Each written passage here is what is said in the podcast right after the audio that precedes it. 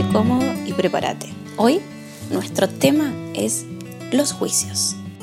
Los juicios son opiniones razonadas que alguien se forma sobre una persona o sobre una cosa. Eso es un juicio.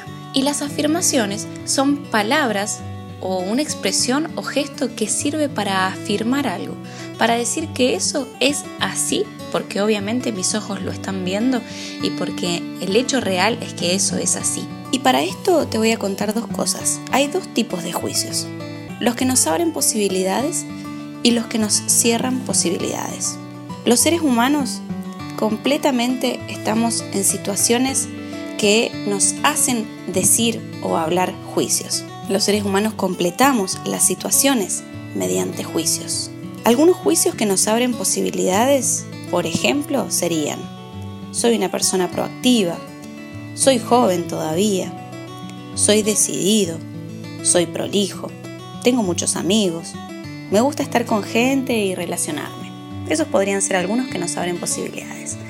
Ahora, también tenemos juicios que nos cierran posibilidades. ¿Y qué es esto de cerrar posibilidades? Es que no me dejan avanzar, me limitan, me impiden conocer o llegar a algún lugar determinado o me impiden pensar de una determinada manera. Por ejemplo, soy tímido, me cuesta relacionarme con los demás, no puedo controlar a mi pareja, soy muy poco decidida, no me reconocen por lo que hago, nadie a mi alrededor cumple sus promesas, soy joven, soy vieja, soy mujer, soy hombre. Esos son algunos de los juicios que nos cierran posibilidades. Y las afirmaciones y los juicios son acciones que hacemos en el lenguaje cuando estamos conversando. ¿Qué son las afirmaciones? Las afirmaciones es todo lo que nos sucede fuera de nosotros y las usamos para referirnos a hechos concretos. Por ejemplo, en este momento yo estoy viendo una computadora y una afirmación sería mi computadora tiene el fondo verde. Eso sería una afirmación es algo que está pasando fuera de mí y es un hecho concreto. Eso está pasando. Hay un fondo verde detrás de mi computadora. Los juicios, en cambio, hablan de, nuestras interpretaciones. Las afirmaciones son todo lo que tiene que ver con la descripción de nuestra percepción del mundo. Es lo que, es lo que nosotros percibimos del mundo. Por ejemplo, vos estás percibiendo ahora que me estás escuchando a través de un parlante. Por ejemplo, Ahora, hay muchas cosas que podemos trabajar a través de los juicios. Hay aspectos principales que tenemos que tener en cuenta al omitir juicios o al emitir juicios. Primero tenemos que saber que nunca son afirmaciones. Los juicios se deben fundar en afirmaciones. Eso sí, ¿cuál es mi, mi, estándar? O sea, según qué yo estoy haciendo un juicio, según mi historia, según lo que me pasó, cuando no puedo fundamentar los juicios y además me cierran posibilidades, las preguntas que hacemos en coaching es, ¿para qué lo mantengo a este juicio? Y, por ejemplo, ¿a qué estoy comprometido?